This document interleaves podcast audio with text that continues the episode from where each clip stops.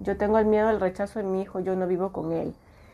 Ya, Liliana, entonces, este, aquí lo que te diría es como, ¿qué sientes tú? Porque aquí hay un miedo al rechazo. Entonces, ¿qué culpas estás cargando tú? ¿Qué crees tú que, que por qué motivo él podría rechazarte? Lo mismo que, al, lo mismo que con, con Jesús. ¿Qué crees tú que podría rechazar de ti? Tu historia, tus errores, tus fracasos, eh, tu rol de madre. ¿Qué crees? Haz una lista. ¿Y cómo te ves a ti misma tú? ¿Y cómo te ves? Y de repente, de acuerdo a las culpas que tú cargues, podrías poner conversaciones con tu hijo, pedirle disculpas, hablarle desde el corazón. Yo creo que eso es lo más importante. Mira, yo he hecho, no sé, como 5.000 horas de sesiones con, con mis coaches, con mis clientes, y lo que yo veo en común en todos ellos cuando trabajan en relación con mamá y papá es que mamá y papá casi nunca le pidieron disculpas. ¿Sí? Entonces, cuando pasa eso, se, suelta el dolor, porque el niño necesita que reconozcan su dolor.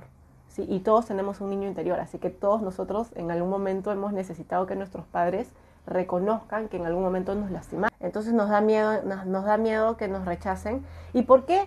Ustedes dirán, Eiko, pero ¿por qué tanto el miedo al rechazo? Porque somos mamíferos, yo les vengo diciendo. A mí me gusta mucho también entender esto de verlo un poco más amplio. Somos mamíferos como los gatos, el perro, el chancho, la vaca, bueno, todos los mamíferos que existen.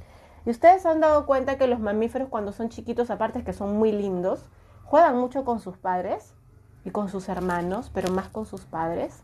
Se han dado cuenta, por ejemplo, han visto en Animal Planet un video donde el león juega con sus crías han visto cómo los leoncitos juegan con su papá, cómo le jalan la cola, cómo se engríen, cómo, ¿sí? Con su mamá también. Es innato de los mamíferos. ¿A qué se debe? Uno, se experimenta el mundo. Dos, se generan vínculos con los padres, porque los bebés, de forma biológica e instintiva, saben que si papá y mamá los reconocen, los van a cuidar. El ser humano es mamífero, sigue siendo mamífero. Entonces el niño cuando es pequeño intenta generar un vínculo con mamá o papá. Cuando ese vínculo no se fortalece mucho, lo que hace el niño es sentir que no lo quieren, sentir que su vida corre peligro, aparecen los temores inconscientes, los miedos inconscientes y esto de no sentir que pertenezco. Entonces es como, si no pertenezco a mi familia, que es la que me cría, entonces ¿cómo voy a pertenecer a una relación? ¿Cómo voy a formar mi familia? ¿Cómo voy a pertenecer a la sociedad? Es mucho más complejo, ¿sí?